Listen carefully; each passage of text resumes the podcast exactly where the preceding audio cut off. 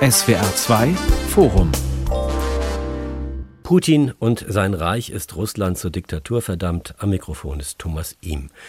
Der Krieg gegen die Ukraine ist nur ein Baustein der russischen Politik. Putin bekämpft seine Feinde mit Gewalt und Unterdrückung im Inland wie Ausland. Und wer in Russland widerspricht, muss mit Haft, Folter oder sogar dem Tod rechnen. Wie erklärt sich die Gewaltkultur? Warum stehen etliche Russen loyal zum Herrscher im Kreml? Wie sehr ist der Westen durch die russische Machtpolitik gefährdet? Und was lässt sich dem entgegensetzen? Dazu diskutieren hier im SWR2 Forum Gesine Dornblüt, Journalistin, und ebenfalls die Journalistin Julia Smilger vom Bayerischen Rundfunk, sowie Irina Schabakowa, Historikerin, Germanistin und Mitbegründerin der Menschenrechtsorganisation Memorial. Memorial, das steht für Internationale Gesellschaft für historische Aufklärung, Menschenrechte und soziale Fürsorge. Gegründet in der Perestroika-Zeit kümmerte sich Memorial um die Aufarbeitung der Geschichte, insbesondere der Verbrechen des Stalinismus. Unter Putin wurde Memorial verboten. Letztes Jahr erhielt die Organisation, die inzwischen Ableger in vielen Ländern hat, den Friedensnobelpreis. Frau Schabakowa, Sie waren ja Gründungsmitglied. Heute leben Sie in Berlin. Wir freuen uns am Tag, an dem der Friedensnobelpreis bekannt gegeben wurde, eine Friedensnobelpreisträgerin zu begrüßen. Putin hat Sie seine maximale Geringschätzung spüren lassen, das Nobelpreiskomitee seine maximale Hochachtung. Wie lebt es sich mit diesem Widerspruch? Ich würde ja sagen, dass dieser Nobelpreis kam für uns absolut unerwartet in diesem Augenblick, weil die Organisation Memorial International schon faktisch am Vorabend des Krieges gegen Ukraine von dem russisch, äh, obersten Gerichtshof der Russischen Föderation liquidiert worden war. Und natürlich, äh, wir, wir wussten, wir waren mehrmals davor nominiert, aber dass wir gerade in diesem Jahr Nobelpreis, Friedensnobelpreis bekommen sollten, das war für uns absolut unerwartet. Und das war nur in dieser Konstellation möglich, dass wir zusammen mit unseren ukrainischen Kollegen und äh, belarussischen Menschenrechtler Ales Bilatsky diesen Preis ähm, geteilt haben, weil sonst würde es für uns, glaube ich, psychisch und moralisch äh, ganz, ganz schwierig. Und ich glaube, das war eine sehr wichtige und ähm, kluge Entscheidung äh, von dem Nobelpreiskomitee, dass diese drei Organisationen ausgezeichnet worden waren. Also für uns war das aber äh, auch eine, hat das eine tragische Seite. Wie gesagt, wir waren ja liquidiert. Wir müssen uns neu sammeln in diesem Jahr. Wir müssen zeigen, dass wir nicht nur also für die Vergangenheit ausgezeichnet worden war, sondern dass wir unsere Arbeit fortsetzen müssen. Und einfach ist das nicht. Es ist sehr mhm. schwer. Es ist sehr schwer für die Teile, für einige Organisationen in Russland, die noch weiter versuchen zu arbeiten unter einem ganz, ganz starken Druck mit Durchsuchungen, mit Beschlagnahmungen. Wir sind auch enteignet worden. Unser Haus ist uns weggenommen worden. Absolut gesetzwidrig und so. Einige Menschen sind schon verhaftet aus, aus Memorial und warten auf Urteil. Und es steht natürlich, entsteht natürlich die Frage, was tut man? Wir haben doch immer eigentlich einerseits für Russland gearbeitet, einerseits immer, also wir hatten mehrere Organisationen außerhalb äh, russischen Grenzen, weil wir immer gesagt haben, also diese Terrorgeschichte, die war international, die hat nicht nur Russland betroffen und das ist international, aber es ist, wie soll man sagen, und trotzdem ist es eine große Frage, weil dieser Krieg hat so vieles in Frage gestellt. Was macht man dann in so einer Situation? Das wird in etwa auch das Thema jetzt unserer Diskussion sein, Frau Schabakowa. Der Friedensnobelpreis geht dieses Jahr an Nargis Mohammadi, eine iranische Menschenrechtlerin, die seit vielen, vielen Jahren im Gefängnis sitzt.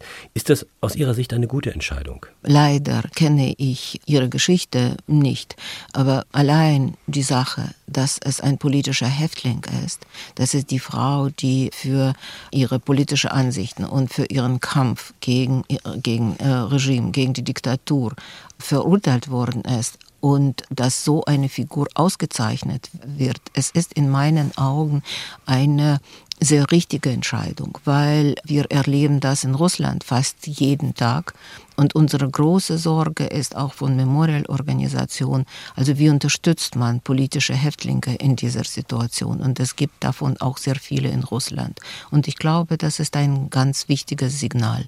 Also, dass man solche Menschen nicht vergisst, dass man ihren Kampf schätzt, weil sie wissen ja, man gewöhnt sich doch in der Gesellschaft. Man gewöhnt sich an, an die Gewalt im Lande selbst und man gewöhnt sich außerhalb, würde ich sagen, außerhalb des Landes auch. Naja, halt, natürlich, es ist, tut uns leid und das ist alles Menschenrechtsverletzungen, aber irgendwie wird man müde. Und ich glaube, das ist ganz wichtig, dass man, dass man an solche Menschen denkt und an ihren Kampf. Frau Dornblut, Sie haben im Februar zusammen mit Ihrem Kollegen Thomas Franke ein Buch veröffentlicht mit dem Titel Jenseits von Putin Russlands toxische Gesellschaft. Da erzählen sie anhand etlicher Beobachtungen und Begegnungen vom Leben in Russland. Und man bekommt beim Lesen das Gefühl, jenseits von Putin ist noch mehr Putin.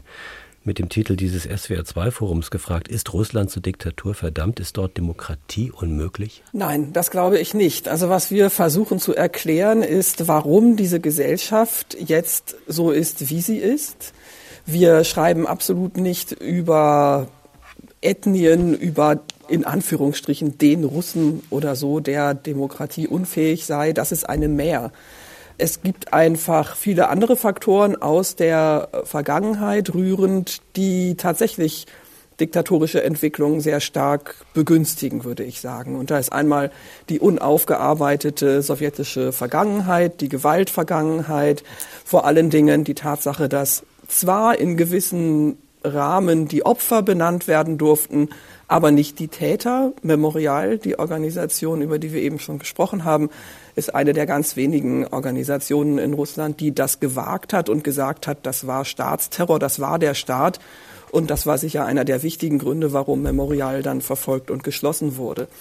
Aber das ist nur ein Faktor, diese Vergangenheit. Das andere ist eine große Gewalttoleranz innerhalb der Gesellschaft und die Tatsache eben, dass Gewalt nicht geahndet wird, nicht im häuslichen Bereich, nicht Gewalt in der Armee, nicht Gewalt im Strafvollzug.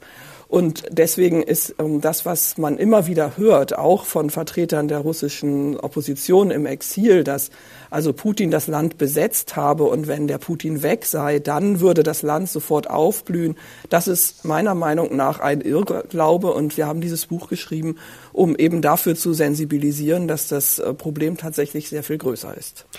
Frau Smilger, Sie sind wie Frau Dornblüt Journalistin, tätig für den Bayerischen Rundfunk. Ihr Leben teilt sich in etwa so auf, ein Vierteljahrhundert Russland, ein Vierteljahrhundert Deutschland und Sie besitzen auch die Pässe beider Länder. Ein typischer Reflex, dem man hierzulande immer wieder begegnet, ist die Frage, wie die Leute da in Russland nur so verblendet sein können, diesem Kriegstreiber und Diktator Putin hinterherzulaufen. Für uns hier stellt sich das so dar. Wie erklären Sie sich die Zustimmung für Putin und sein Regime? Nun, die, äh, da muss man natürlich auf den Zustand der Zivilgesellschaft schauen, aber man muss auch schauen, äh, wie die Propaganda in diesem Land funktioniert und wie Putin jahrelang äh, die Staatsmedien unter seine Kontrolle gebracht hat. Zuerst teilte er im Jahr 2000 das ganze Land in sieben Bundesbezirke. In jedem saß ein vollmächtiger Vertreter ne, und Russland stand damit unter seiner direkten Kontrolle. Und dann begann die Verstaatlichung der Medien. Und wir dürfen nicht vergessen, äh, Putin wurde zwar unterstützt, sehr von Anfang an. Er war eine willkommene Abwechslung zu Boris Jelzin, den kränkelnden alten Präsidenten. Und er hat tatsächlich auch ein bisschen Wohlstand den Russen verbessert durch die hohen Öl- und Gaspreise. Aber im Jahr 2011 gab es einen großen Knick äh, gab es größte Oppositionsdemonstrationen. Nur 50 Prozent haben damals Putin unterstützt. Das waren seine schlechtesten Werte. Und seit 2011, 2012 beginnt diese Dauerbeschallung mit den staatstreuen Medien. Und äh, Sie müssen sich das vielleicht so vorstellen. 24 Stunden werden Ihnen solche Wahrheiten erzählt, wie zum Beispiel äh, das Zitat von Putin, was er gerade gestern bei dem Waldai-Diskussionsclub gesagt hat, wörtlich, ich habe es extra für unser Gespräch ausgesucht und übersetzt, hat gesagt, wir müssen auf den immer stärker werdenden militärischen und politischen Druck des Westens reagieren. Ich habe schon oft gesagt, dass wir den sogenannten Krieg in der Ukraine nicht begonnen haben. Der Krieg, der vom Kiewer Regime mit direkter Unterstützung des Westens begonnen wurde, geht nun ins zehnte Jahr und die spezielle Militäroperation zielt darauf ab, ihn zu beenden. Also das ist seine Sicht. Und diese Sicht wird den Russen die ganze Zeit gezeigt. Und nur 22 Prozent von denen haben gelernt, die Zensur umzugehen mit sogenannten VPN-Systemen. 80 Prozent tun das nicht. Und du kannst dir eine unabhängige Meinung nur dann bilden, wenn du auch was anderes weißt. Das heißt, diejenigen, die dort leben im russischen Reich, sind manipulierbar, verführbar oder vielleicht auch nicht wirklich daran interessiert, sich zu informieren. Wie ist das zu deuten? Ich finde, Entschuldigung, wenn ich da einhaken Sehr gerne. darf. Ich finde diesen letzten Aspekt, Herr Ihm, den Sie gerade genannt haben, nicht wirklich gewillt oder offen. Das finde ich ganz wesentlich, denn wir müssen uns klar machen, die Internetzensur in Russland, die ist noch nicht so allumfassend, wie sie in China zum Beispiel ist. Es gäbe schon die Möglichkeit, sich unabhängig zu informieren. Es ist gefährlich. Man muss eben genau deshalb bestimmte Techniken, die eben den eigenen Verkehr anonymisieren, benutzen können.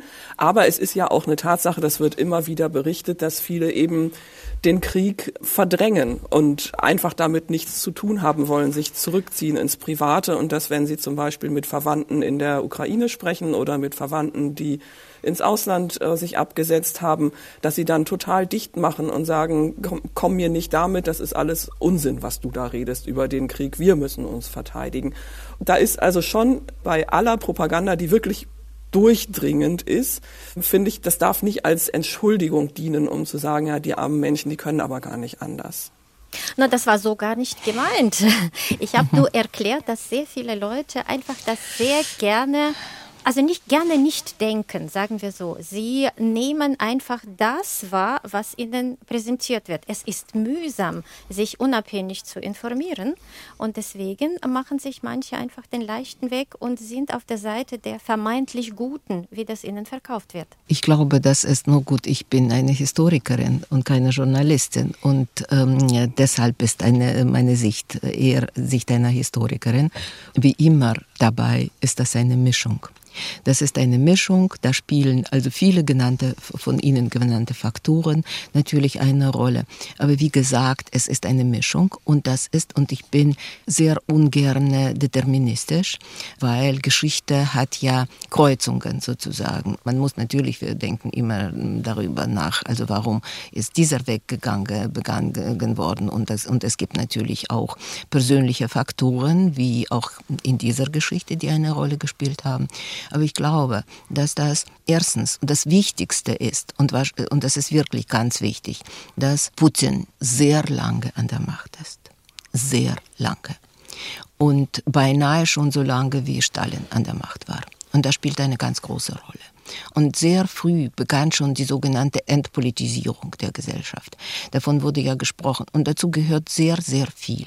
Sozusagen Putin wurde in den Augen von sehr vielen Menschen zu der Figur, die für sozusagen diese große Politik zuständig ist. Ist er Unser Leben der Zar, Frau Schabakowa, wie man immer sagt, das absolute Machtzentrum? Ja, aber ich mag nicht diese Vergleiche, Zar äh, oder so etwas. Es ist eine Form einer Diktatur, einer hybriden Diktatur. Äh, die kann man natürlich mit anderen, mit anderen Diktaturen vergleichen, aber das hat auch Sonderzüge und das ist eine Mischung aus verschiedenen Merkmalen oder Besonderheiten von einigen Diktaturen. Es ist wirklich an ihn, die Vorstellung delegiert. Er ist zuständig, er ist zuständig für die große Politik. Und wir kleine Leute können, also das wurde ja schon gesagt, wir kleine Leute können ja sowieso nichts dafür. Wir müssen unser Leben leben und es wird uns einiges angeboten. Etwas, was ganz einfach ist. Erstens die vermeintliche Sphäre des privaten Lebens. Das war am Anfang der Putin-Zeit ganz, ganz stark und dann irgendwie, also die sozusagen für die Seele eine Bestätigung, dass wir, dass Russland ein großes Land ist. Und das spielt für die Menschen eine große Rolle. Und in diesem Krieg spielt das auch eine große Rolle. Also wir sind ein großes Land, wir sind ein stark, sozusagen in dem Sinne stark, egal ob wir arm sind oder reich, wir sind ein, sozusagen, wir sind quasi ein ein Postimperium. Ja? Und da liegt unsere Identität, da liegt unser Stolz. Und dieser Kampf und auch dieser Krieg wird in Russland eigentlich so gesehen als Krieg gegen den Westen und gegen Amerika vor allem. Und es wird auch so verkauft. Und das sitzt. Und das sitzt, weil, wie soll ich sagen, wir sind ja, wir müssen uns behaupten. Putin ist derjenige, der uns schützt jetzt von diesem, also von diesem Westen, der unser Verderben will. Das sind ganz einfache Erklärungen. Aber ich glaube, es kristallisiert sich alles in diese Richtung. Und vieles, was zur Unterstützung Putins dient, kommt aus diesen verschiedenen Traditionen, auch aus der, natürlich aus der Vergangenheit, gemischt, also auch, auch mit neuem, mit etwas neuen gemischten Nationalismus und quasi Patriotismus. Putin spielt immer mit diesen Steinen. Und ich glaube, dass zum Beispiel Krim-Annektierung und Krim-Besetzung von 2014 ein unglaublicher, in diese Richtung ein unglaublicher Erfolg war für ihn. Also ich glaube, das wird oft unterschätzt im Westen, was für eine Rolle es gespielt hat, was für eine Nachwirkung. Die Unterstützung wurde ja dann sehr schnell zu fast 90 Prozent der Bevölkerung. Und ich glaube, also dieses Effekt ist immer noch nicht nachgelassen. Und dieser Krieg ist für viele, wenn auch ein irgendwo geführter Krieg, den man vielleicht nicht unbedingt wollte, aber trotzdem, also wir sind dazu gezwungen worden. Wir müssen uns verteidigen, trotz alledem. Diese Vorstellungen, also die sind jetzt doch, also die werden doch von vielen Menschen, von vielen Menschen in Russland geteilt. Putin und sein Reich ist Russland zur Diktatur verdammt. Das ist hier unser Thema im SWR2 Forum mit der Historikerin Irina Scherbakowa, mit Julia Smilger und Gesine Dornblüt. Sie sind beide Journalistinnen. Eine Frage, die ganz zentral zu sein scheint, ist die simple Frage, wer oder was ist eigentlich Russland oder wer oder was sind eigentlich die Russen? Wie lässt sich Russland definieren? Durch den Geburtsart, die Staatsbürgerschaft, politische Ansichten? Ist es eine Nation? Ist es ein Mythos? Ist es eine Idee? Was eigentlich macht das Russische aus? Ja, das ist sehr schwer, weil das ist nach wie vor etwas Verkleinertes, aber trotzdem ein Post imperialer Staat und auch ein Staat mit sehr vielen Nationalitäten. Ich glaube, dass der Kleister heute, wie schwer das auch klingt, obwohl es äh, immer wieder natürlich ähm, Konflikte, ein Konflikte entstehen, zum Beispiel, was macht man mit Tschetschenien? Ja? Oder hm, was macht man mit Tatarstan? Ja, und diese Konflikte können in der Zukunft absolut zu Feuer stellen werden.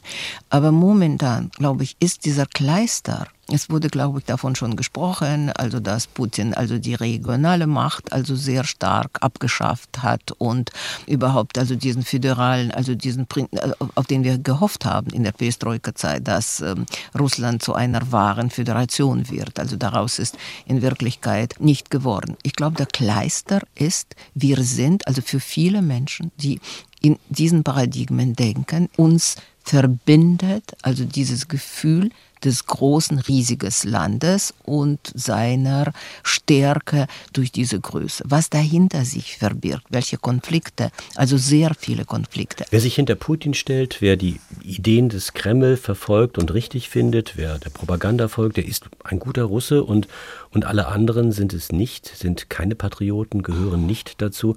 Frau Smilger, ist das so? Ja, genau. Ich möchte gerne auch auf diesen Punkt anknüpfen, sehr wichtigen Punkt, der Frau Scherbakowa angesprochen mhm. hat, mit der Bedeutung von der Krim-Annexion 2014.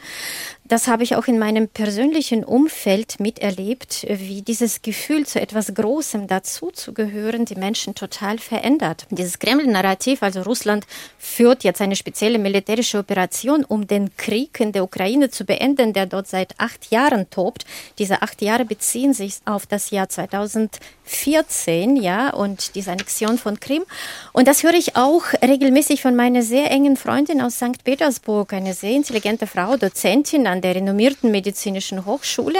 Sie stand zum Beispiel 2011 noch völlig hinter Nawalny. Sie unterstützte Nawalnys Proteste gegen die Korruption und diese Putins Wiederwahl 2011 war ihr zuwider. Und wir Petersburger, wie wissen, wer Wladimir Putin ist. Wir haben ihn erlebt, noch bevor er Präsident wurde. Da hat er bei uns ordentlich gewütet. Also auf jeden Fall war sie absolut kritisch. Aber 2014, als ich diese Freundin besuchte, hat sie versucht, mich zu überzeugen, dass der Einmarsch in Donbass und vor allem die Annexion von Krim die waren absolut notwendig, weil dort die Ukraine russischsprachige Menschen misshandeln und ihnen einfach ihre Sprache verbieten. Das ist auch eine Narrative aus dem Fernsehen. Und als ich sie, wie gesagt, besuchte in St. Petersburg, dann habe ich den Grund für diesen Sinneswandel gefunden. Das war eine russische Gewohnheit, ständig laufendes Fernsehgerät in der Küche. Und diese Hassparolen wurden dort wirklich 24 mal 7 ausgespuckt. Das ist ein verdrehtes Weltbild voller Lügen, aber ich komme nicht mehr zu ihr durch. Jetzt hat dieses Fernsehgerät meine Freundin völlig unter Kontrolle und heute redet sie zum Beispiel nur in Floskeln wie ich unterstütze meinen Präsidenten und wenn wir da nicht einmarschiert wären, stünden in der Ukraine bereits die NATO-Truppen und Faschismus muss man ja bekämpfen. Putin hat uns zu was Großem gemacht und der Westen ist nur neidisch. Frau Dornbild, Sie hatten eben noch so ein kleines Plädoyer für die Kritikfähigkeit der Russen gehalten. Nehmen Sie das zurück? Nein, aber ich möchte aufgreifen, was meine Vorrednerinnen gesagt haben. Und das, was ich auch bestätigen kann aus meiner Zeit. Ich war 2014 Korrespondentin in Moskau. Da war wirklich also großer, großer Jubel über die Annexion der Krim. Und da hat sich herauskristallisiert an diesem Punkt, was eigentlich viel, viel tiefer sitzt und auch eine Erklärung ist für vieles, was jetzt heute eben klarer scheint. Nämlich Russland, die Russen haben sich nie damit abgefunden, sich nie damit beschäftigt, in ihrer Masse natürlich, meine ich jetzt nicht jeder Einzelne, dass es neben Russland vollwertige neue und gleichberechtigte Staaten gibt. Und unterm Strich, dass die Krim zur Ukraine gehört, Punkt. Und dass Russland das früher auch anerkannt hat dieser Imperialismus, ja, die, die Ignoranz der Nachbarn, der anderen und die Konzentration auf die eigene Größe. Sie haben gefragt nach dem, was macht Russland aus? Da werden wahrscheinlich oder hätten bis vor kurzem viele gesagt, ja, die russische Seele, hätten angefangen zu reden von der Besonderheit der russischen Seele. Der russische Journalist und Autor Michael Sygar hat gerade ein hervorragendes Buch herausgebracht, da beschäftigt er sich mit den Mythen des russischen Volkes, des russischen Reiches, mit den Mythen, die eben Russland und die Russen über Jahrhunderte begleitet haben und die sie nie hinterfragt haben. Und einer dieser Mythen ist eben der Mythos eines großen Russlands, der Besonderheit der russischen Seele, der Besonderheit der russischen Sprache, der Besonderheit der russischen Kultur, auf die halt viele Menschen bis heute ungebrochen stolz sind ohne dabei zu reflektieren, dass aber natürlich die russische Sprache, die russische Kultur auch als Waffe benutzt wurden gegen Minderheiten, gegen Nachbarn und ähm, das hat natürlich auch den Nachbarn, also die russische Besetzung schon unter den Zaren, hat den Nachbarn auch viel Leid gebracht. Und das ist sehr hilfreich, sich da mal in die Perspektive von Georgiern oder auch Kirgisen, Kasachen oder Ukrainern hineinzuversetzen, die eben die russische Kultur als Bedrohung empfinden. Und das verstehen viele Menschen in Russland bis heute überhaupt nicht. Zur russischen Kultur gehört offenbar auch die Gewalt. Das ist auch eingangs dieser Diskussion schon mal erwähnt worden. Häusliche Gewalt, Gewalt im Strafvollzug, Gewalt im Militär, alles verboten und trotzdem von den Behörden, von der Obrigkeit toleriert. Auch das Ausmaß der Aggression und Gewalt gegen Ukrainer ist ja unvorstellbar. Woher kommt denn diese Bereitschaft zu Kriegsverbrechen und die Idee, dass das auch vollkommen in Ordnung ist? Erstens, man muss natürlich den Begriff der Kultur definieren weil was gehört zur russischen Kultur und was nicht zur russischen Kultur gehört und was ist überhaupt, was, was verstehen wir unter der Kultur, das sind ja nicht die Fragen, die man so einfach beantwortet, weil einerseits sind da Sitten und Bräuche im Alltag oder Traditionen im Alltag, die dann wiederbelebt werden in der Diktatur, zum Beispiel, dass russische Kultur, äh, äh, das sozusagen nicht in dem Sinne Kulturgut, zum Teil aber auch, also ein eine maskuline war, eine sehr sexistische und in diesem Sinne auch eine sehr, würde ich sagen, gewalttätige. Und die wurde auch von Frauen geteilt. Da sehen wir in diesem Krieg ein Mann, diese Vorstellung, Ein Mann muss zum Beispiel zur Armee, ein Mann muss stark sein, der darf keine Schwäche nicht zeigen, seine Gefühle nicht zeigen, also der, mm, wie soll man sagen, also der sollte in dem Sinne ein guter Soldat sein und so weiter und so fort. Das ist eine Vorstellung, die sich in der Gesellschaft einnistet und eine große Rolle spielt. Aber ich will ein paar Worte sagen über etwas anderem, was schwer zu begreifen ist, aber ich glaube in, in Wirklichkeit für Russland eine große Rolle spielt. Und das benutzt Putin. Es war, Menschen lebten ja ähm, vor allem in den sowjetischen Zeiten, im Stalinismus, Poststalinismus und so, in, in einem System. In einem System unter bestimmten sehr harten Regeln dieses Systems. Die wurden aufgebaut, die wurden ideologisch erklärt und gesichert. Und so Putin hat einerseits einige, hm, würde ich sagen, Bausteine daraus rausgenommen und benutzt. Andererseits gibt es, und deshalb war auch eine Täuschung für den Westen so stark und für, für viele Menschen, das spielt, dieses System spielt in Wirklichkeit keine Rolle. Der Staat ist aufgebaut und seine Macht nach dem, naja, das ist zum Teil sogar eine Verschönerung, aber nach einem Mafia-Prinzip. Also nach dem, dass es kein System ist und kein System ist, sondern wirklich Willkür. Er verkörpert das und das wird von den Menschen angenommen, weil sie haben Jahrzehnte, mehr oder weniger, nicht mal Jahrhunderte gelebt, um äh, diesem System zu, ihn zu betrügen, von ihm zu verstecken und so. Und dann kommt der Mann, der einerseits sagt, ich werde für euch alles richten und andererseits, es gibt keine fast, also das ist alles nur Attrappen, Justiz, Gesetze und so. Es ist sozusagen, das sind ja quasi Beziehungen. Das spielt, glaube ich, eine große Rolle. Und da ist etwas Wichtiges und in meinen Augen auch sehr Gefährliches. Nawalny hat gegen Korruption seine Parole und so, also wir müssen, das sind Diebe, die an die Macht gekommen sind und Putin der größte davon. Wir müssen diese Diebe bekämpfen und diese Korruption. Und das wurde von den Menschen irgendwie auch mitgetragen, vor allem von den jüngeren Generationen und so. Aber in Wirklichkeit ist Korruption von unten bis nach oben. Mm, äh, kleine, große und so auch ein Teil dieses Alltagslebens, wirklich jahrhundertelang. Und quasi diese Korruption, die gehört ja zum Teil zu dieser Geschichte und die gab den Menschen die Möglichkeit, auch sich zu verstecken, Gesetze umzugehen, die zum Beispiel zu hart waren und so. Und es ist sehr schwer zu besiegen. Und es ist sehr schwer, den Menschen zu erklären, dass Demokratie mit ihren Gesetzen, Justiz, äh, Kommissionen, Parlamenten, Parteien etwas Gutes für sie sein kann. Viel einfacher ist das, was Putin ihnen anbietet. Und das ist sehr schwer zu bekämpfen. Ist Russland ein rechtsfreier Raum? Ja, momentan ja. Da gibt es ja Beispiele für, also vielleicht, wenn wir an Herrn Prigozhin denken, der ähm, genau, nicht mehr unter richtig. uns weilt, aber mhm. der äh, quasi eine, eine Art, äh, ja, fast schon fünfte Gewalt wurde in Russland, indem er eben. Der Chef der Wagner-Truppe, der jetzt angeblich sich selber in die Luft gesprengt hat. Ja, wie es gestern hieß, genau. Man mag davon halten, was man will. Ich würde Putin da eher nicht glauben. Aber was ich sagen wollte ist, also Prigozhin hat ja das Okay bekommen, verurteilte Straftäter zu rekrutieren für die Armee und ihnen zu sagen, ganz direkt, wenn ihr sechs Monate überlebt, dann seid ihr hinterher straffrei und rehabilitiert. Und das hat natürlich mit Rechtsstaatlichkeit überhaupt nichts zu tun. Und äh, Prigozhin durfte das schon seit dem Frühjahr nicht mehr. Stattdessen macht aber genau das jetzt ganz offiziell das Verteidigungsministerium.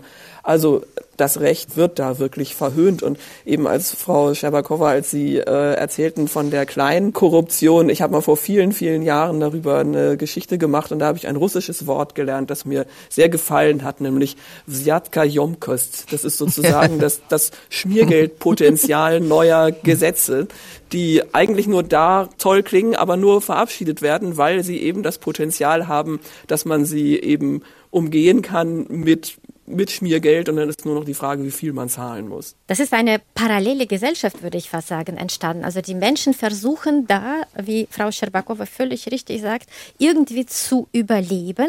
Und es sind die da oben und wir da unten. Und es sind zwei Parallelwelten, die sich überhaupt nie berühren.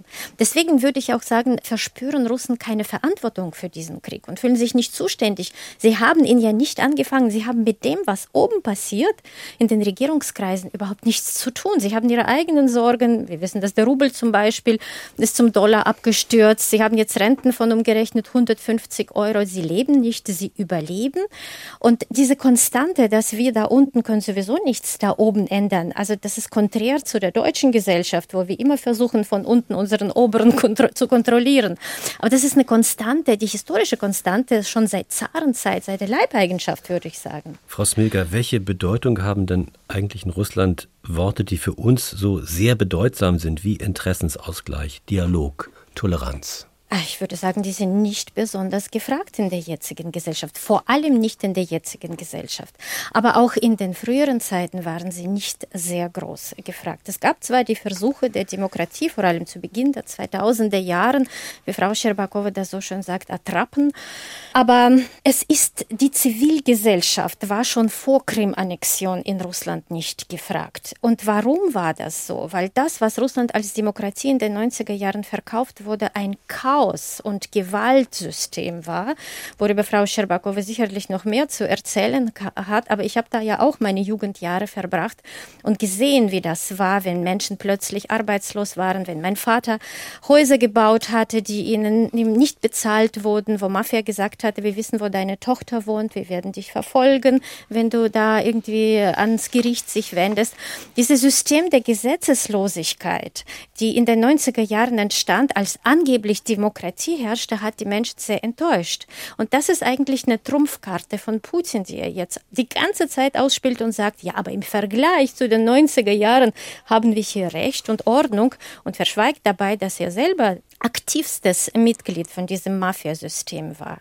Also Russen kannten diese Demokratie, die echte, wahre Demokratie, leider nie. Das muss man ja auch sagen.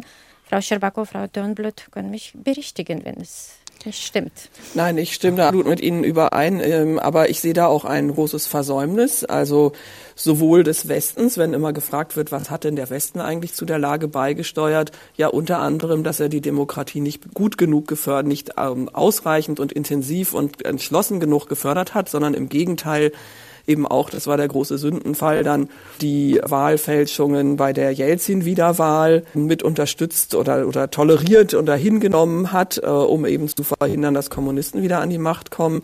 Und das andere ist aber auch, dass, da weiß ich nicht, ob Sie einverstanden sind, Frau Scherbakova, dass auch die Eliten, die wahren Demokraten, die es ja schon gab, die auch verstanden haben, was Demokratie bedeutet, dass Demokratie eben auch Verantwortung des Einzelnen bedeutet, dass die eben versäumt haben, die Menschen in Weite des Landes und jenseits des Moskauer Autobahnringes mitzunehmen. Ja, für uns waren die Wende, wenn wir schon über den 90er sprechen, für uns war, für, ich meine, für die Menschen in Memorial und für, für, für Menschenrechtler damals war eine Zäsur der tschetschenische Krieg, den man im Winter 94 begann und der eigentlich bis heute nicht zu Ende ist. Weil was wir ja mit Kadyrov-Regime sehen, danach wie da äh, eine Enklave erstmal entstanden ist mit einer absoluten Anwendung von Gewalt, also völlig offen und klar, und wie sich dann ausbreitete. Für das ganze Land, würde ich sagen. Das war ein Geschwür das dann, glaube ich, nicht nur Metastasen hatte, sondern sich einfach ausgebreitet hat. Und ich glaube, das muss man immer in Betracht ziehen, dass mit Kadyrov kann man sich eigentlich keine demokratische Entwicklung in Russland überhaupt vorstellen, wenn irgendwann. Also das ist, äh, glaube ich, eindeutig. Und dieser Krieg hat zu vielem beigetragen, wenigstens in meinen Augen, was dann auch die Gewalt, auch die nach Afghanistan wieder eine ganz äh, große Gewaltanwendung und gegen auch friedliche Bevölkerung und keine Bestrafung von den Schuldigen, die diese Gewalt angewendet haben. Also nichts wurde ja gemacht. Ich glaube, das war einer der Anfänge, die eine ganz große Rolle gespielt haben. Was Westen anbetrifft, also von innen ist das, es ist sehr schwer, Russland zu beeinflussen. Das ist, dazu ist, äh, ist das Land zu groß und zu verschieden und so. Ja, was vielleicht eine Rolle gespielt hat, für Putin auch als Unterstützung für seine Außenpolitik zum Beispiel, dass man sich eigentlich mit diesem Regime sehr früh abgefunden hat und weggeschaut hat, darüber rede ich ja die ganze Zeit, was Menschenrechtsverletzungen als erstmal bezeichnet worden waren, schon in den 90er Jahren ganz, ganz massiv natürlich mit dem Putin-Machtseintritt, dass man uns immer gesagt hat, also dass Russland nicht reif ist für Demokratie, es wird schon kommen, es wird schon werden. Und in Wirklichkeit waren das sehr eindeutige auch wirtschaftliche Interessen. Und diese Wsertke-Jomkost, es klingt natürlich also ganz gespenstisch für das, äh, für das deutsche Ohr, aber es heißt Erpressungsfähigkeit ähm, äh, und Möglichkeit. Also die hat sich natürlich auch auf den Westen bezogen. Das sehen wir ja doch ganz klar. Und einfach wirtschaftliche Interessen zu diesem einerseits zum Zynismus gebracht haben, zur Anpassung und andererseits dem Putin, dem den Weg gebahnt haben zu, äh, zu, zu, zu seinen aggressiven, zu seiner Abs Aggression auch. Das, glaube ich, hat eine große Rolle gespielt. Auch den Menschen irgendwie gezeigt, auch die Menschen in Russland überzeugt, dass der Westen eigentlich ein verruchtes Westen ist und Zivilgesellschaft ist ja auch ein Wort, das in Russland von sehr wenigen Menschen ein Begriff ist, aber wenigstens, dass dieser Westen mit seinen Werten etwas wirklich Humanes und Gutes ist. Und ich glaube, das ist ja, das ist dann gelungen, dem Putin so ein Bild auch von dem Westen zu malen. Also das ist, das, das, das spielte auch eine große Bedeutung für seine, also für, für die Möglichkeit dieser Aggression und für seine Außenpolitik, würde ich sagen. Was man liest, ist, dass die Mehrzahl der Russen arm sind oder der Völker, die dort leben und dass sie gelernt haben, diese Armut zu ertragen. Man, man hört und liest aber auch, dass sie nicht kriegsaffin sind. Wir wollen keinen ja. Krieg, das mhm. hört man dann in Volksliedern. Ich habe es nur gelesen, ich bin mhm. ja nicht der Experte. Mhm. Und äh, ich wundere mich jetzt schon sehr, dass, dass dieser Krieg auch gegen die Ukraine jetzt oder in Tschetschenien, Georgien, dass das hingenommen wird. Früher gab es dann die Mütter, die sich protestierend vor dem Kreml gestellt haben und den Verlust ihrer Söhne beklagt haben. Aber auch all das scheint jetzt keine Rolle mehr zu spielen. Aber warum? Warum sollen sie dagegen auflehnen? Die Russen fühlen sich doch für diesen Krieg nicht verantwortlich. Laut Levada-Protesten sagen nur 10 Prozent, dass sie für diesen Krieg verantwortlich sind und 6 Prozent, dass sie sich dafür schämen.